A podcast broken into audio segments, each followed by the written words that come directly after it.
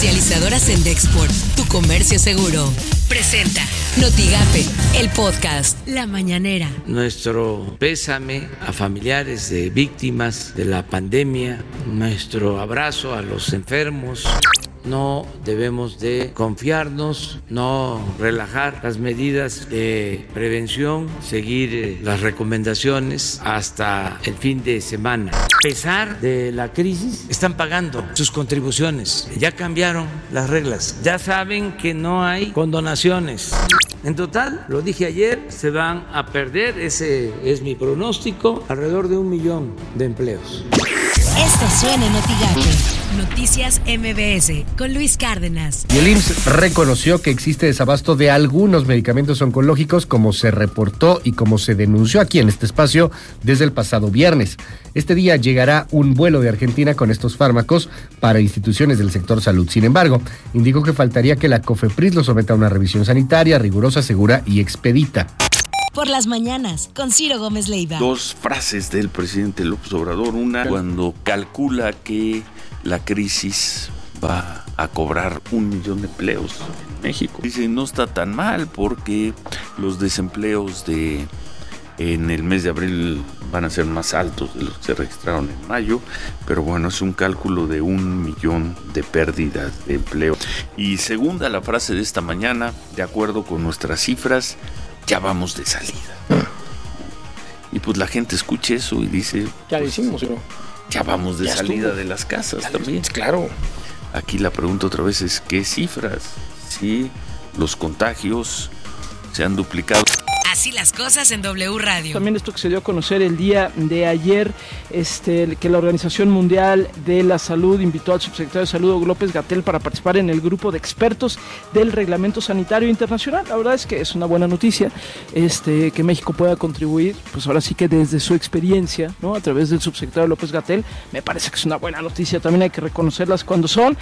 Editorial Notigape, con Martín Cifuentes. Después de ver el impresionante aumento que ha tenido en todo el país el número de casos positivos y de muertes por COVID-19 en los últimos días, no deja uno de hacerse la misma pregunta. ¿Significa que estamos aún muy lejos de poder pensar en instalarnos ya en la nueva normalidad? Expertos opinan que la curva de contagios no se está aplanando, sino al contrario está en franca trayectoria ascendente y eso es muy sencillo de comprobar tan solo con revisar las cifras que se dan a conocer diariamente.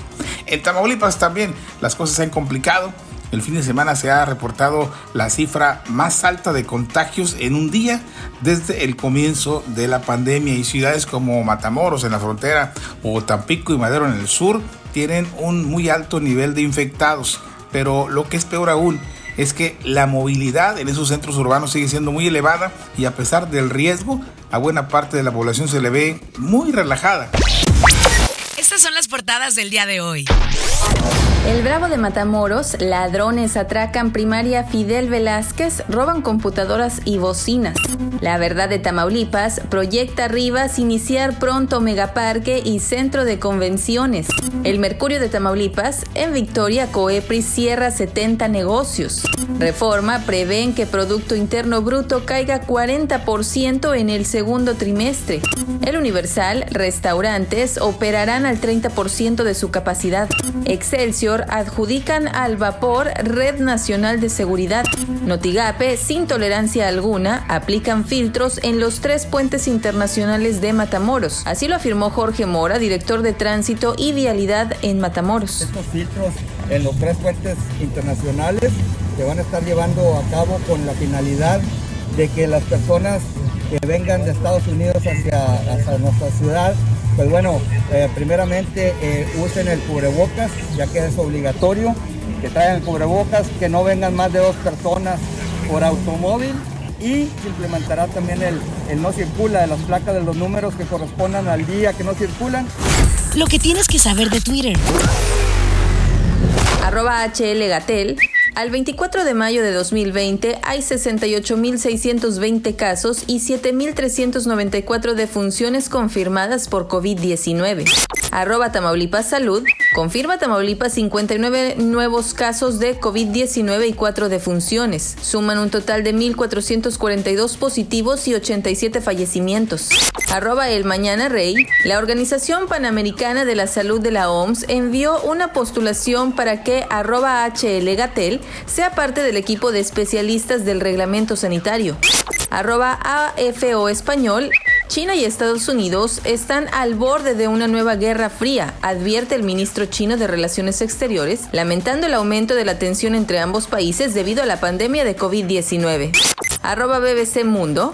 Estados Unidos prohíbe la entrada de viajeros extranjeros procedentes de Brasil como medida de prevención por el coronavirus. Comercializadora Sendexport, tu comercio seguro, presentó Notigape, el podcast.